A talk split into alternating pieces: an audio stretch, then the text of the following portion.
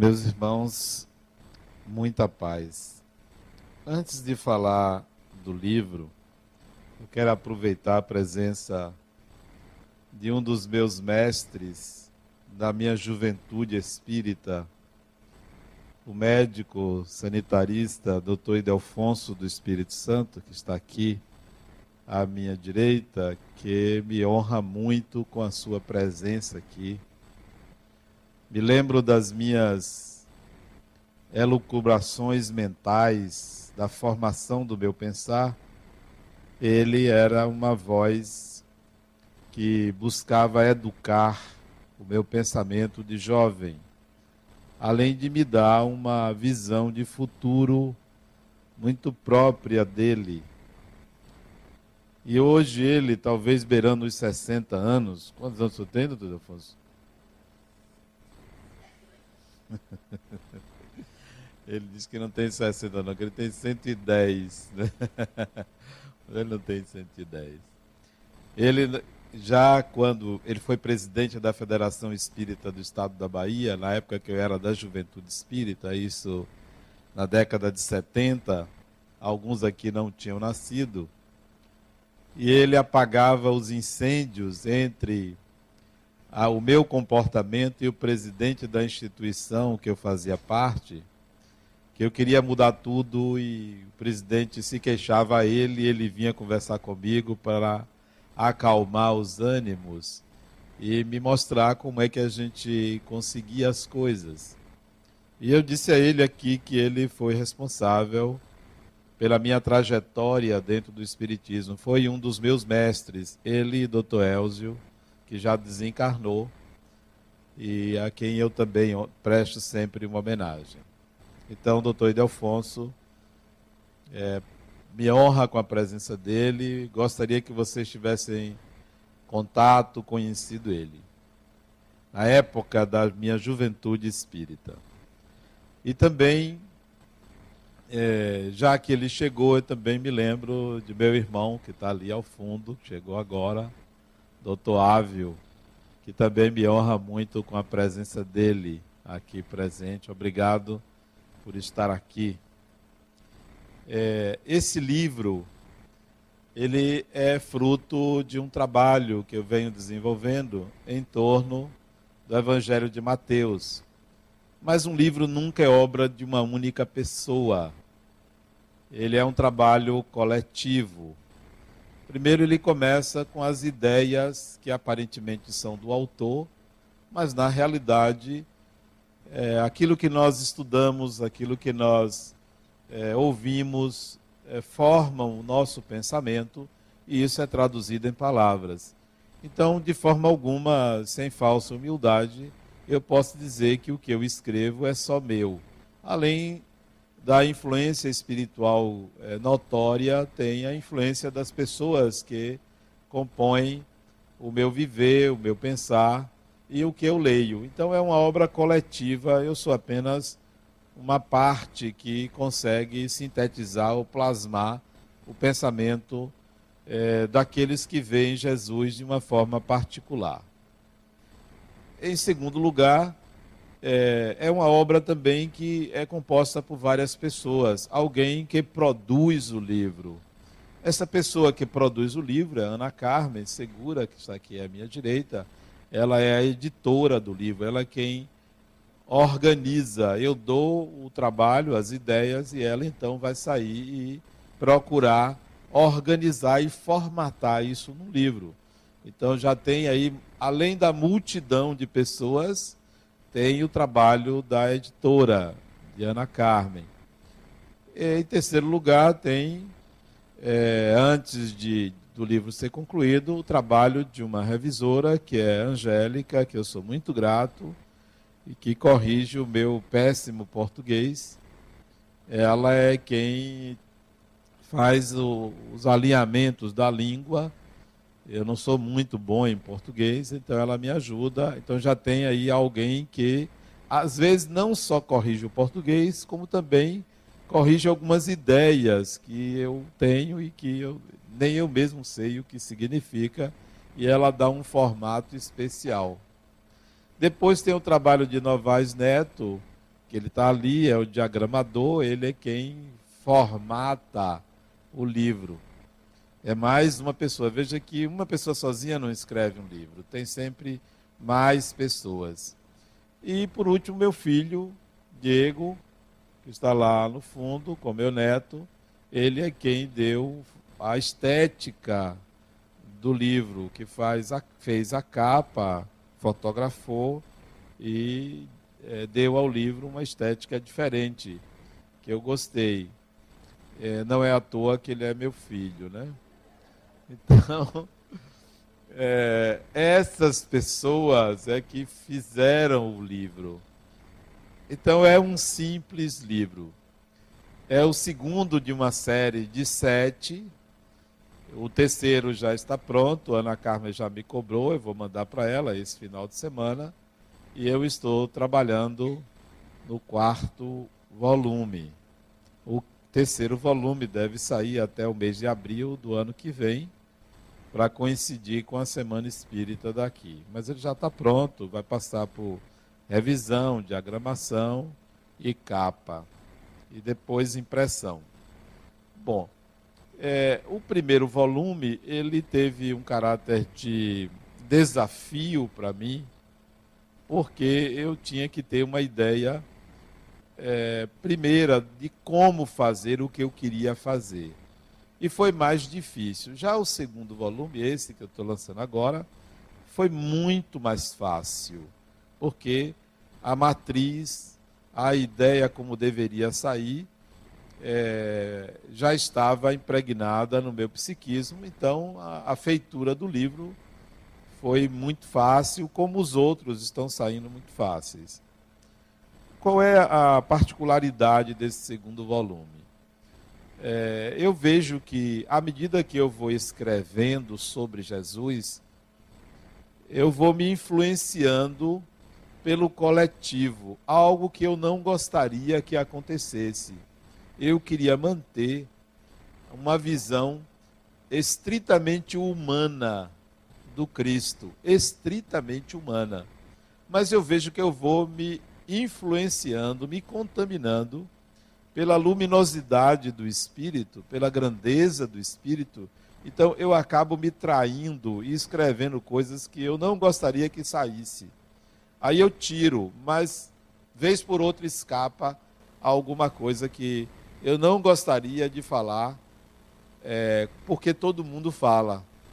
Não porque eu quero ser diferente, mas porque todo espírito é diferente e também porque a proposta minha é mostrar o humano Jesus e não o mito, o semideus, o Deus, aquilo que o imaginário coletivo construiu. Então, mas eu acabo me contaminando, eu acabo esquecendo. Eu tenho, tenho tido me policiado para não colocar, mas escapa. Então, se vocês encontrarem no segundo volume alguma coisa extremamente elogiosa a Jesus, ou falando do mito Jesus, pode ter certeza que é uma derrapagem minha. Adenal derrapou aqui porque ele não queria falar isso.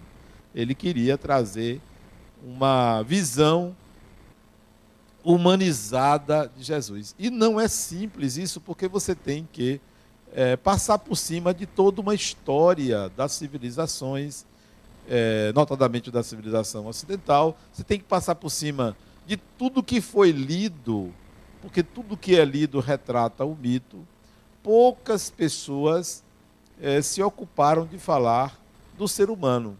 Uma das pessoas que eu me lembro que eh, falava para mim sobre o ser humano Jesus foi meu amigo Djalma Argolo. Ele sempre frisava isso quando nós conversávamos sobre a figura de Jesus. Ele procurava realçar o aspecto humano, o ser humano. E aí eu conseguia olhar mas a si mesmo, às vezes, lá, atrás, com uma certa culpa.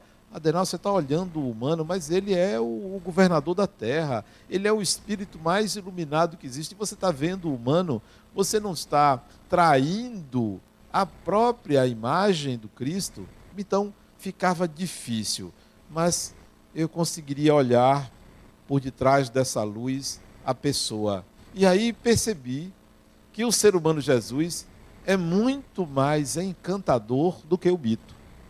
Porque o mito, ele está presente em outras religiões. Buda também se tornou um mito, no mito do, do próprio budismo. Maomé, Lao Tse e outros, Confúcio e outros luminares, passaram a ser vistos como uma projeção do desejo humano de ver aquela luz, mas não conseguiriam ver a pessoa, ou não conseguiam ver a pessoa. Então, falar do mito Jesus é a mesma coisa que um budista falar do mito Buda. A mesma coisa, vai ver a mesma sabedoria, a mesma iluminação, a mesma grandeza, e assim sucessivamente. Todos os elogios que vocês imaginarem. Por quê? Porque ninguém estará vendo o ser humano. Todos estarão vendo uma imagem que nós, em psicologia analítica, chamamos de imagem arquetípica. Estão vendo a projeção do que existe em si mesmo e ainda não é realizado. Então, eu procurei fugir do arquétipo, da imagem arquetípica. Procurei fugir. E isso tem um motivo, tem um motivo, isso não é à toa, isso não é para desconstruir. Interessante que eu já fui acusado, fora do Brasil, de tentar denegrir a imagem de Jesus, por enxergar o humano. Só queriam que eu enxergasse o mito. E eu cheguei à conclusão de que essa atitude minha de, entre aspas, denegrir era o que eu queria, mas não para denegrir, mas para enxergar a humanidade de uma pessoa. Uma pessoa, claro, com características especiais. Como qualquer um de nós tem características especiais. Ele tinha as dele. Então, até isso eu fui acusado de, poxa, isso não me abate. Eu fiquei triste, mas não me abate, porque o propósito é esse. Mas por que esse propósito? Qual é a causa? Porque eu, eu me daria ao trabalho de tentar mostrar o humano. Primeiro, porque a visão religiosa é uma visão contaminada, a visão religiosa é uma visão que recebe muitos preconceitos, e é difícil até alguém olhar para um livro escrito sobre Jesus e não entender que se trata de uma pessoa religiosa escrevendo. Só que quem escreveu foi o psicólogo. A proposta, primeiro, é dar uma ideia psicológica do que ele disse. Não é uma ideia religiosa, espírita clássica. Então, quem está escrevendo é mais o psicólogo do que o espírita, embora o espírita está permeando toda a escrita. Sim, mas por quê? Por que essa preocupação do humano? Essa preocupação do humano é porque eu notei, não foi agora, há muitos anos atrás, é, desde meu, do começo da minha leitura psicológica, isso foi na década de 80, início da década de 80, eu não tinha lido, escrito nenhum livro. Desde que eu comecei a estudar Jung, isso foi em 1983, início do, do ano de 1983, eu comecei a estudar Jung, eu comecei a ver que é, a, a, fala, a, a mensagem dele não era apropriada pelo ser humano. A, a mensagem dele era apropriada por um ideal de ser humano. Então, o nosso ideal de ser humano é que faz a leitura da mensagem cristã. Portanto, eu me preocupei em fazer com que o ser humano que eu sou é que deveria entender a mensagem e não um ideal de ser humano que eu não sou. E isso é que norteou, ou que norteia, a visão que eu tenho da mensagem de Jesus. Eu preciso enxergá-la como um ser humano e não como alguém que tem que corresponder a uma perfeição, corresponder a um imaginário de alguém que tem que estar sempre fazendo a coisa certa, eu não quis ler assim. Eu quis ler como alguém que caminha e que ouve uma coisa e tenta enxergar se ali existe algum ensinamento útil para ser aplicado no dia a dia. Então, essa foi a, a base, ou tem sido a base, da escrita sobre Jesus. É claro que isso foge do, do clássico, e até eu já ouvi referências a isto como se eu fosse materialista. Interessante, eu nunca me vi materialista. Mas alguém disse, por eu fazer isso, eu sou materialista, eu não sou espírita. Ora, se ser, se ser materialista é ser assim, eu prefiro ser materialista. Ora, se ser espírita é algo muito mais fundamentalista, não, esse espiritismo, ou esse ser espírita não me atrai. Quero ser fundamentalista, não quero enxergar o espiritismo dentro de uma camisa de força. O espiritismo é uma doutrina que é livre, é de livre interpretação baseado sempre nos ensinamentos de Allan Kardec, mas que nós não devemos ter sempre uma visão é, é, conservadora, tradicionalista, e vale qualquer um de nós refletir sobre ideias. Ideias. Então, isso são ideias. E aí eu digo: olha, eu vou escrever, eu vou continuar escrevendo. Recebi algumas é, análises do livro que me gratificaram bastante, mas não há uma preocupação quando você, quando eu pelo menos escrevo alguma coisa, não há uma preocupação de agradar o leitor. Há uma preocupação de é, explicar, de se fazer entender, mas não de agradar. E muita gente já me disse assim: olha, eu gostei do que você escreveu, mas por que, que você não fala é, do Cristo, de Jesus? Por que, que você só interpreta? Mas eu não tenho competência para escrever sobre Jesus. Não tenho competência nenhuma, porque precisaria ter uma espécie de, de, de ranço de historiador, de buscar em fontes que eu não tenho acesso. Então, eu não escrevo sobre Jesus enquanto figura histórica, mas sim o que ele disse. A preocupação é escrever sobre a fala dele, e não sobre quando ele nasceu, quem era o pai, quem era a mãe, se foi assim, se foi assado. Isso não é, a proposta não é esta. A proposta é tentar identificar na fala dele aquilo que para o ser humano comum pode ter uma aplicabilidade mais eficaz ou mais eficiente na hora de você experimentar a mensagem. Pronto. Essa foi a preocupação e eu creio que eu dei cabo disso. E eu tenho dado cabo disso.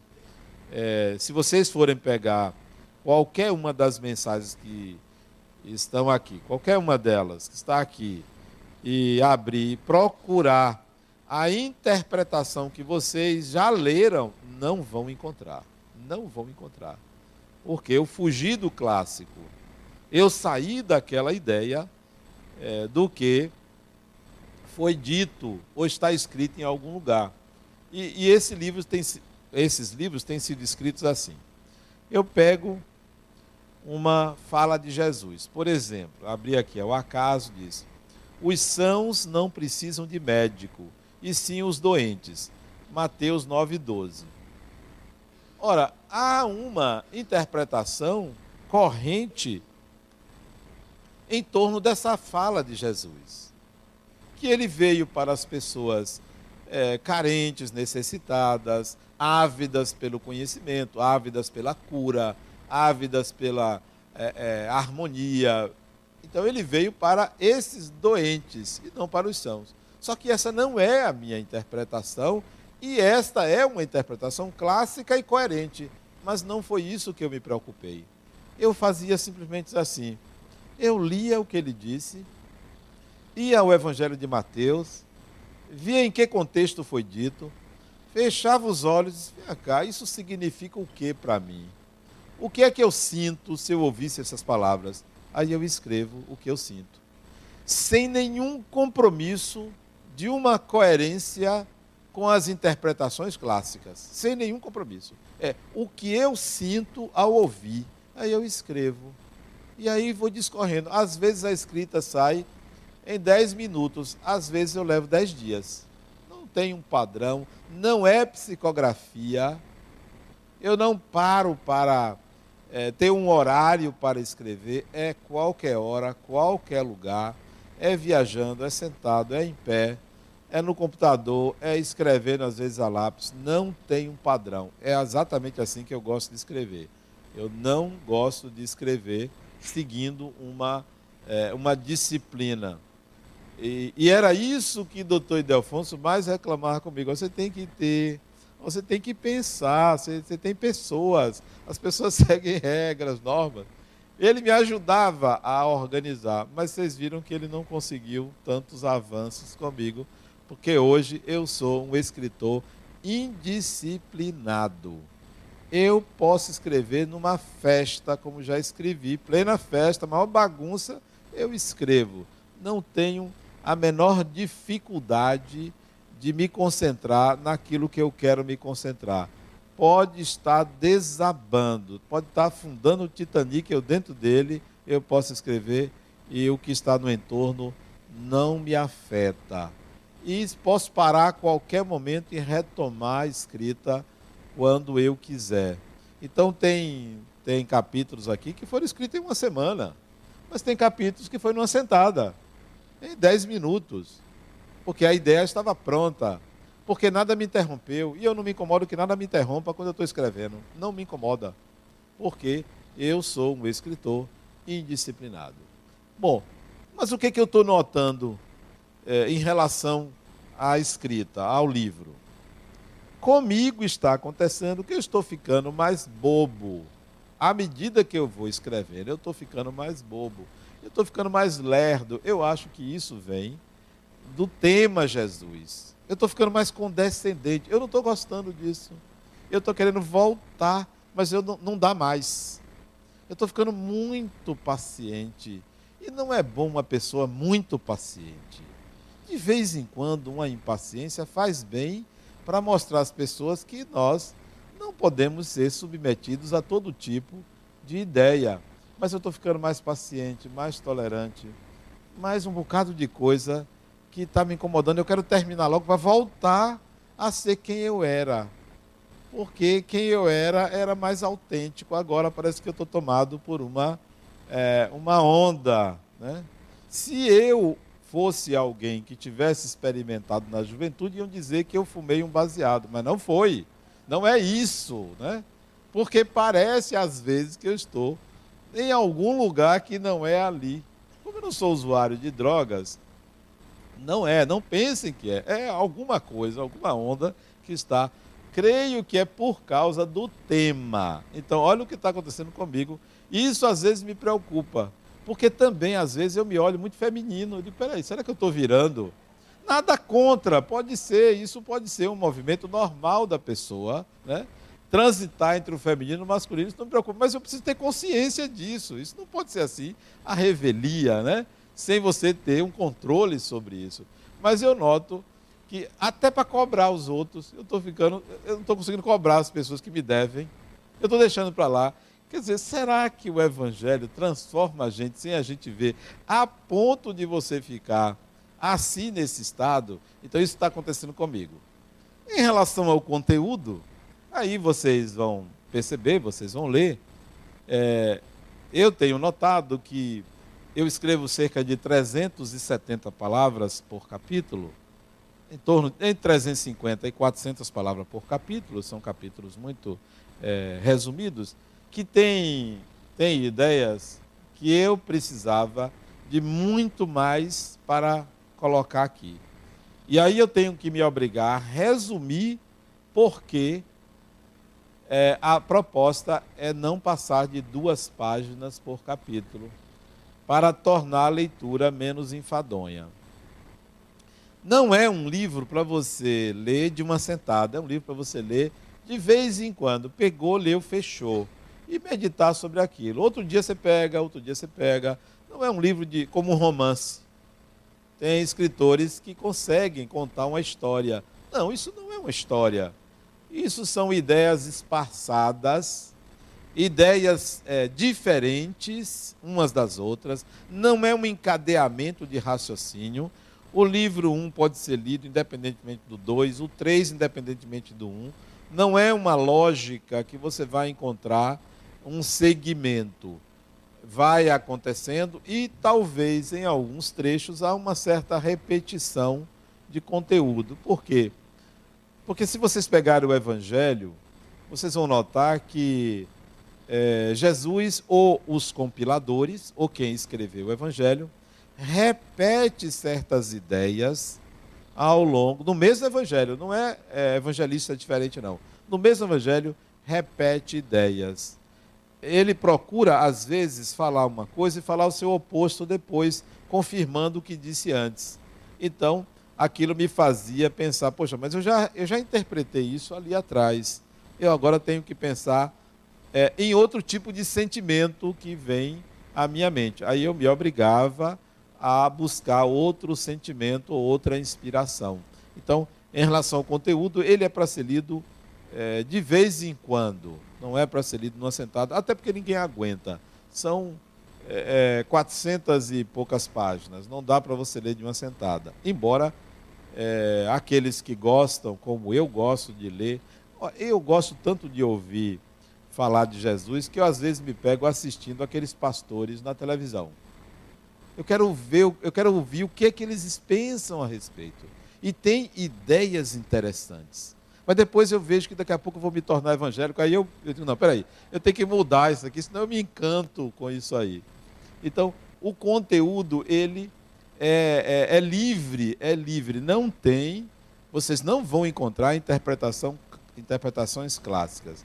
O Evangelho de Mateus tem 643 é, falas de Jesus. São 643. É muita coisa. E isso ele falou em menos de três anos. A pregação dele foi menos de três anos.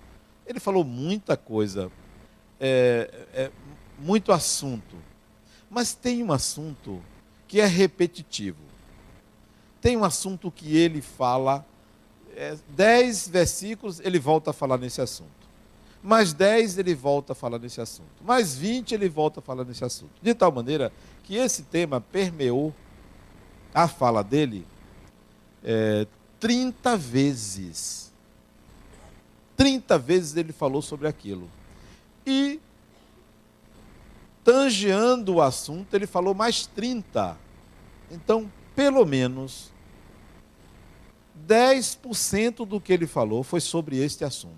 E o assunto que ele mais falou chama-se Reino dos Céus. Reino dos Céus. É o assunto que ele mais fala. As pessoas pensam que o que ele mais falou foi sobre o amor.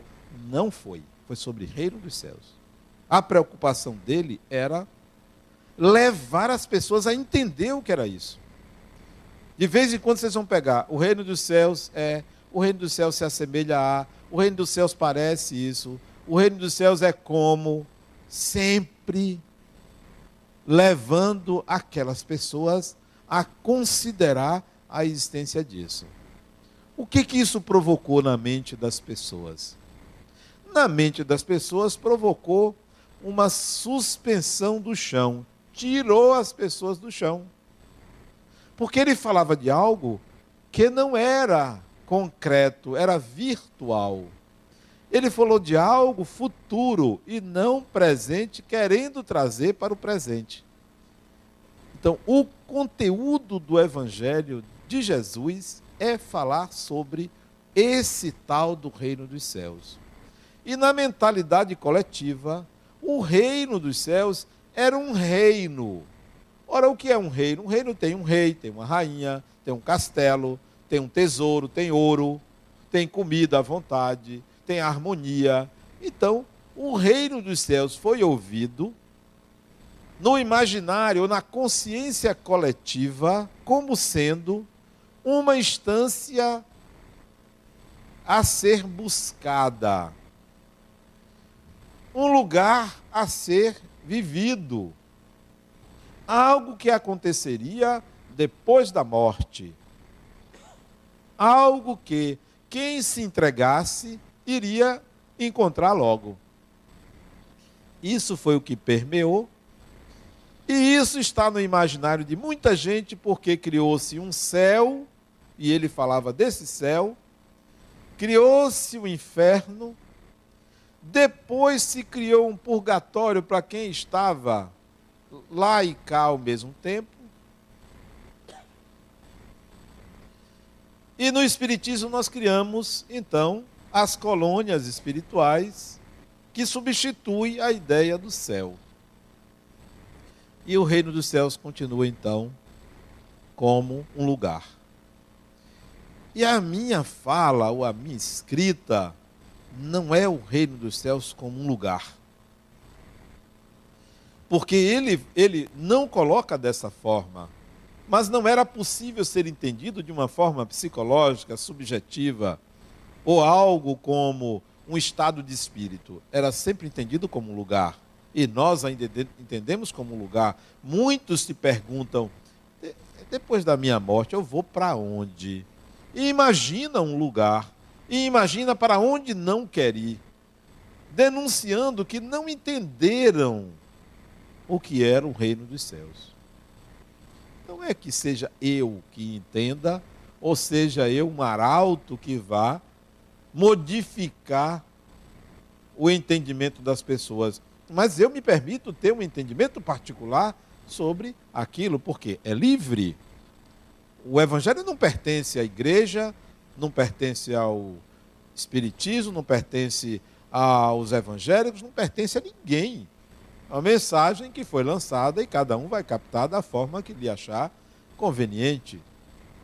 Então não é que eu queira reformular nada, eu apenas quero apresentar a minha visão, uma visão particular, e que pode ser útil, pode ser útil para alguém, e que não diz que as outras estão erradas, nem que não devem ser entendidas, cada um que capte a, a semente e adube e cria a sua árvore não é a mesma para todo mundo.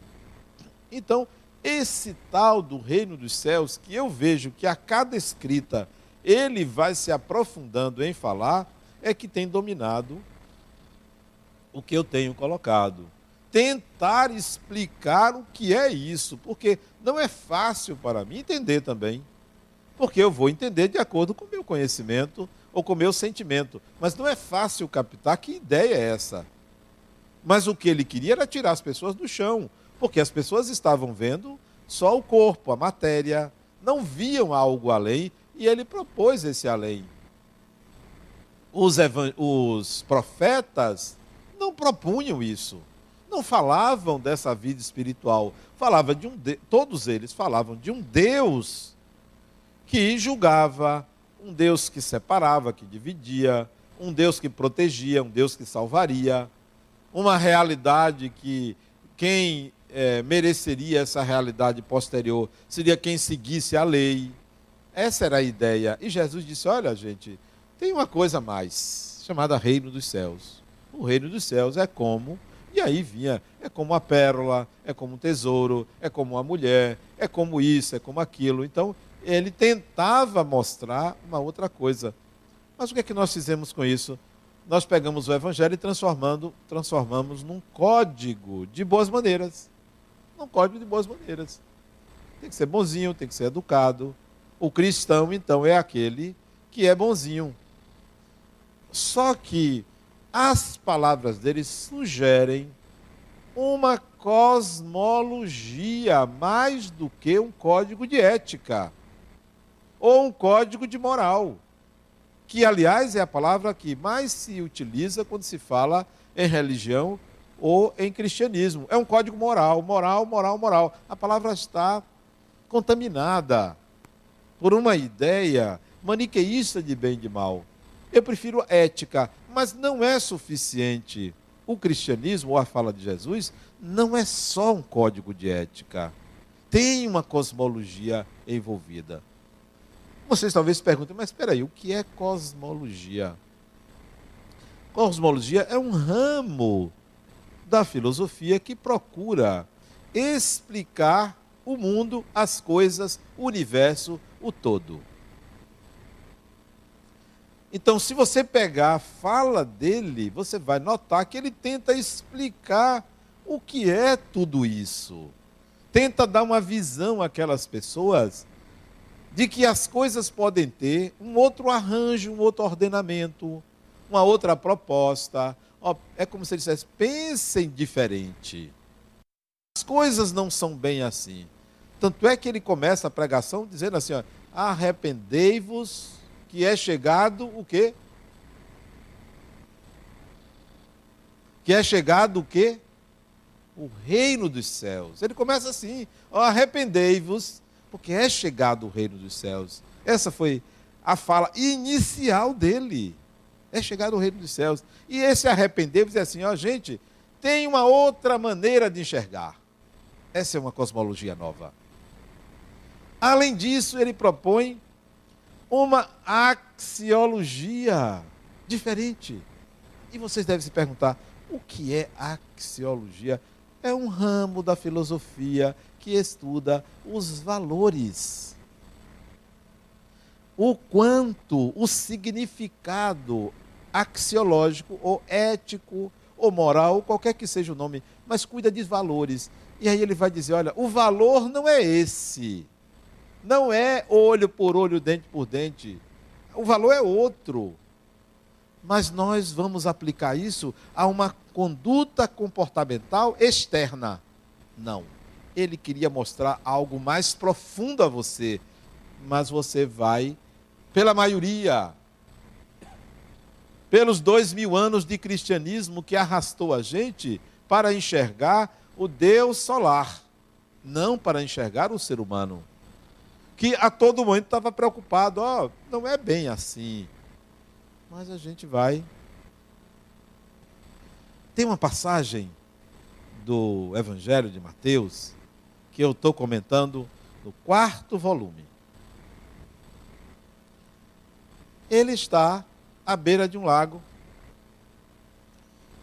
E aí estava meio triste com o comportamento das pessoas resolve andar na água.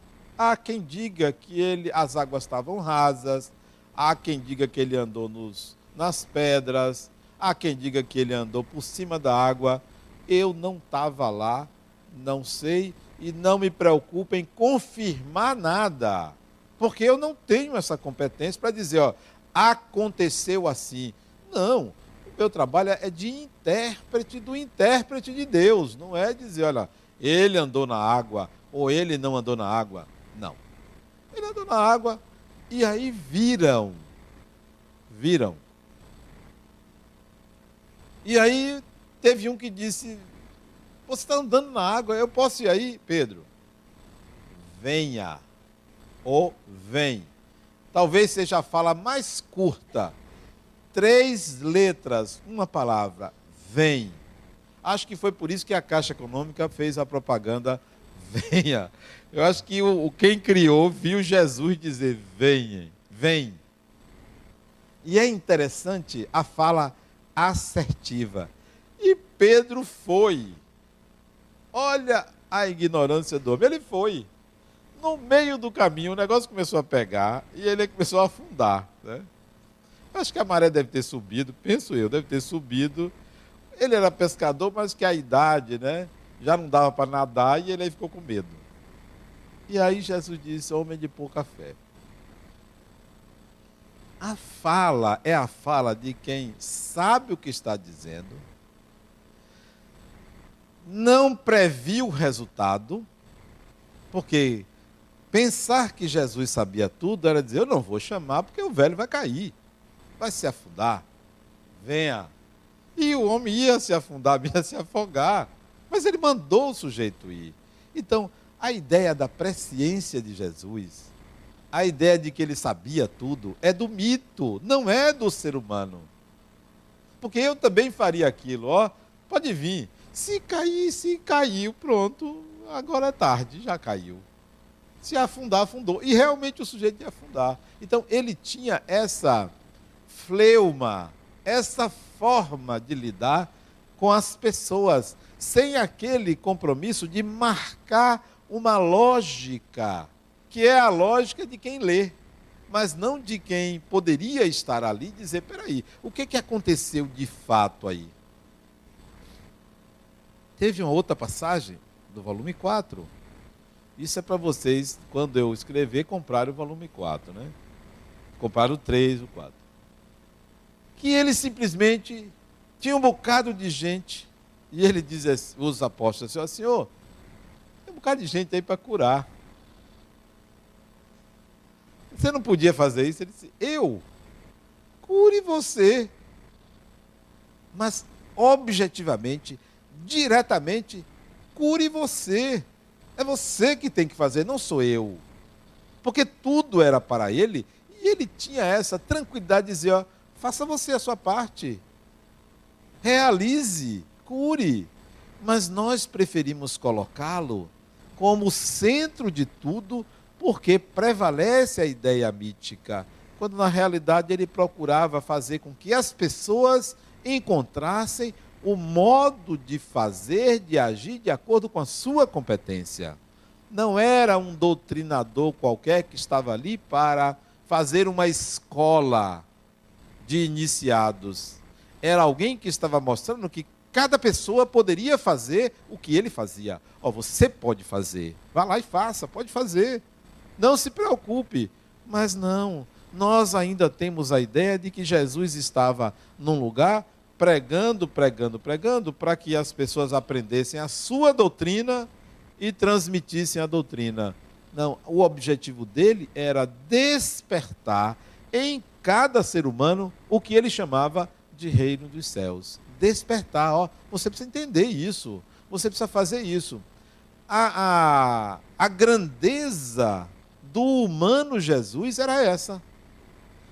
Não era um professor doutrinador, iniciador de uma religião que ditou é, preceitos para que as pessoas formassem uma religião. Não. Era uma pessoa comum que estava vivendo em sociedade e que fazia questão de que cada um entendesse a vida. Só que isso era tão importante, tão grandioso, tão intenso, tão forte, que quando juntaram esses ensinamentos, surge a doutrina cristã. Não foi ele que fez essa junção. Quem fez essa junção foram os seus seguidores que juntaram tudo e transformaram numa doutrina. Aliás, ele não se dizia cristão, porque Jesus não era cristão, Jesus era judeu. E judeu que seguia certas práticas judaicas, não era cristão. A denominação de cristão surgiu depois. Lucas, se eu não me engano, quem denominou os seguidores de Jesus de cristãos. E não existia uma doutrina senão a partir do quarto século. Então, quando Jesus desencarnou, não tinha uma doutrina. Isso foi surgindo por boca a boca, não tinha internet, não tinha é, rede social, foi boca a boca e aquilo foi se construindo até que se pegou os evangelhos e se mostrou como uma continuação do Velho Testamento, o Novo Testamento. Mas se você vai no judaísmo, não tem Novo Testamento, tem o Torá, tem aquilo que é o ensinamento judaico. Então, o surgimento do cristianismo é uma obra coletiva, porque Jesus não fez essa obra coletiva, ele fez uma obra particular em cada um. E nós é que, ou os historiadores, ou compiladores, ou seguidores, é que pegou tudo aquilo e transformou num corpo, numa ideia única, chamada cristianismo. E isso é tão ruim, é tão ruim isso. Isso que foi feito, às vezes dá uma coceira nas costas, a gente não tem uma coisa para coçar, né? Isso é tão ruim. Isso é, se quebrou tanto que hoje você tem milhares de seitas cristãs.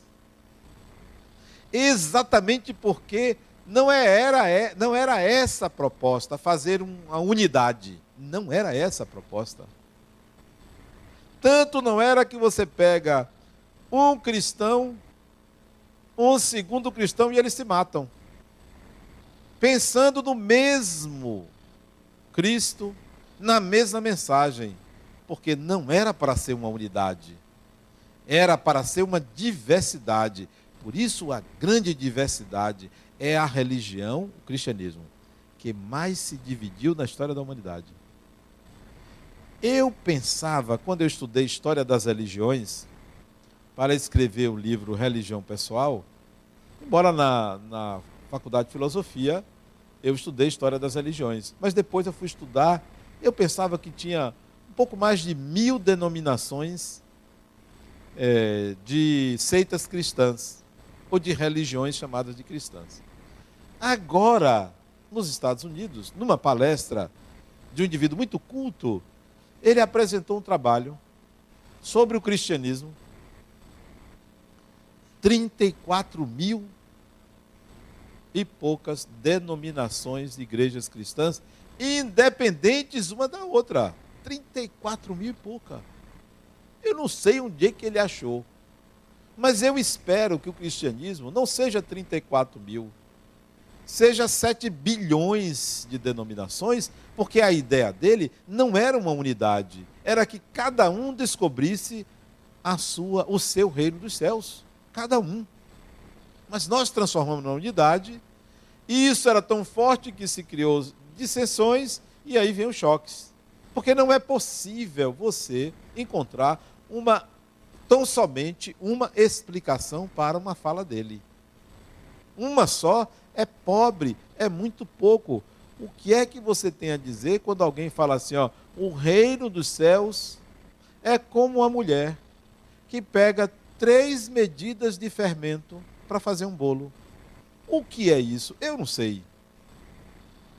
E quem disser que sabe, está tendo uma ideia pessoal, porque isso é de um mistério e profundidade inacessível. Eu preferi me concentrar e dizer o que é que eu sinto. Eu gosto de bolo, né? Eu gosto de bolo, então vou ver o que é que sai daí. E saiu, eu escrevi. Não, não existe um dono que interprete a fala tão profunda de uma parábola. É como você pegar uma fábula, uma fábula, ou um conto dos irmãos Greens, ou um mito romano, grego, japonês. Não tem interpretação padronizada, clássica, é arquetípico, então cabem muitas interpretações. A ideia que eu quero passar é essa. Tire você as conclusões do que você leu.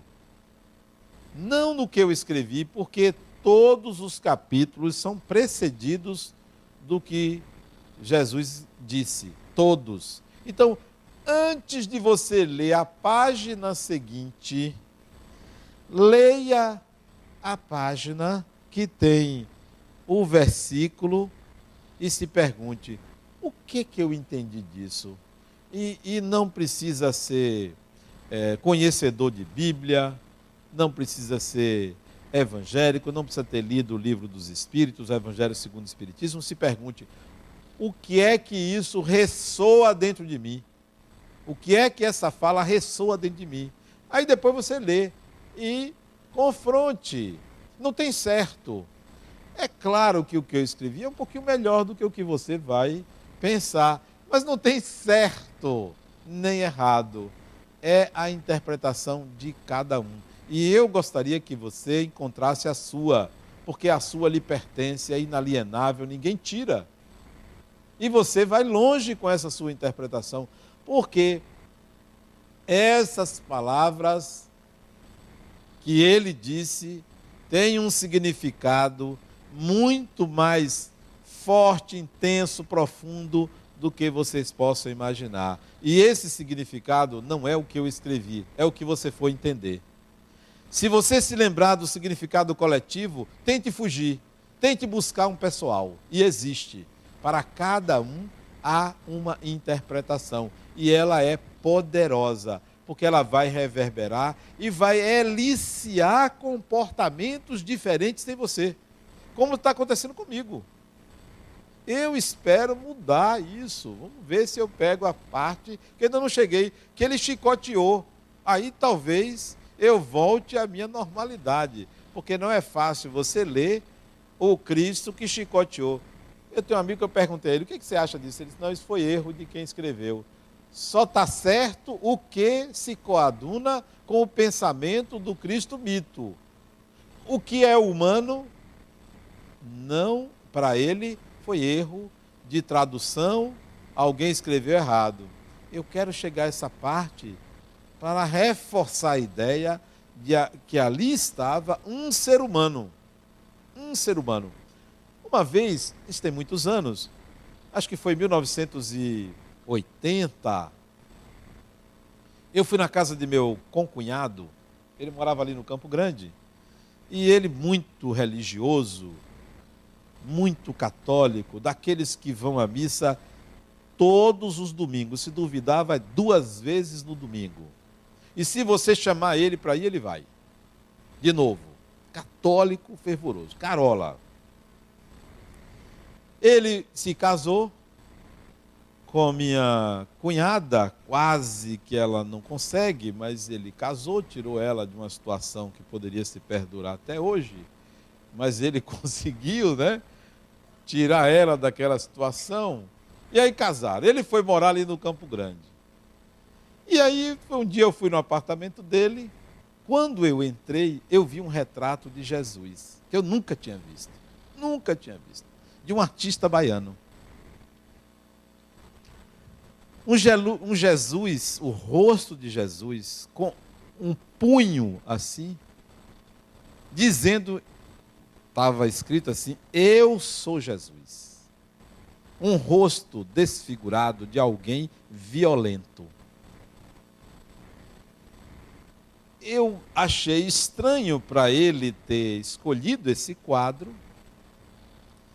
Achei uma agressão muito grande à figura de Jesus porque mostrou um Jesus violento. E só vi entender mais tarde a ideia do pintor. A ideia dele era mostrar: olha, existe um humano que não é visto. Eu, você, execrado por mostrar esse humano, mas existe um humano que não é visto. E quanto mais você enxergar o humano, mais você se encanta. Assim é em relação aos espíritos desencarnados. Nós dissociamos a ideia do espírito desencarnado do ser humano. Dissociamos. Quando o próprio Espiritismo, Allan Kardec vai colocar os espíritos são nada mais do que a alma dos homens após a morte e das mulheres, né? após a morte mas nós dissociamos. Espírito, o que é isso? As pessoas têm medo, porque dissociaram do humano. É humano, é ser humano, pensa como humano, age como humano, mas a gente não faz isso. É desencarnou. Sente um arrepio, sente medo. Imagina que o espírito pode fazer isso, pode fazer aquilo, mas não pensa que é um ser humano não é algo que a gente associa imediatamente. Foi assim que nós fizemos com Jesus. Não é humano. Não é humano, não é humano, não pode ser, é muito mais. Perdemos a força, a, o encanto do que ele disse, a sutileza do que ele disse, porque nós tiramos o caráter humano. Assim é espírito desencarnou o ser humano, epa, agora Deus me livre de pensar, Adelante, será que eu vou atrair? E o que é que tem, criatura? Você não gostava dele, não era casada com ele? Ah, mas agora é diferente, diferente de nada. É a mesma coisa. Muda a vibração. Converse agora, porque você não diz a ele que você tolerou os últimos anos da sua vida? Ah, mas é um espírito, eu não posso dizer essas coisas. Será que ele está ouvindo em alto e bom som? Ele já sabe que você fingia a maior parte do tempo. Já sabe. Não, a pessoa pensa que espírito não, não percebe nada disso. É ser humano. Daí a autenticidade e a transparência em lidar com o desencarnado. A transparência. Ah, mas é o espírito fulano de tal. Sim, daí. Tá eu também sou fulano de tal. Todo mundo é fulano de tal. Ah, mas é um espírito superior. Superior por quê? Para mim, superior é mais alto. mais alto. Não. O que é essa classificação de espírito superior? É um ser humano. A superioridade de uma pessoa sobre outra só estabelece briga. A ideia de pensar que alguém é superior a alguém só vem dividir. Não, nós fazemos parte de uma humanidade.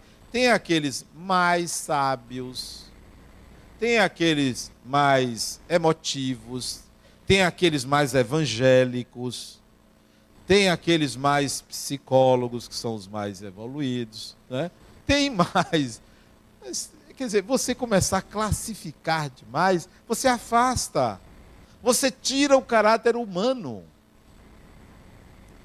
E você deixar de enxergar o lado humano de uma pessoa, você separa, você divide, você discrimina, porque você tira o lado humano. O sangue que correu nas veias de um desencarnado é vermelho do mesmo jeito. Não tem sangue azul, nem branco, nem amarelo, nem cor de... É o mesmo. O DNA veio tudo do macaco. De todo mundo. Ela pode ser bonita como for, eu só me lembro que veio do macaco. Pode ser linda, maravilhosa. Mas veio do macaco, o DNA é o mesmo. Mas a gente fica querendo estabelecer superioridades espirituais. São seres humanos. Quando estão encarnados, são seres humanos.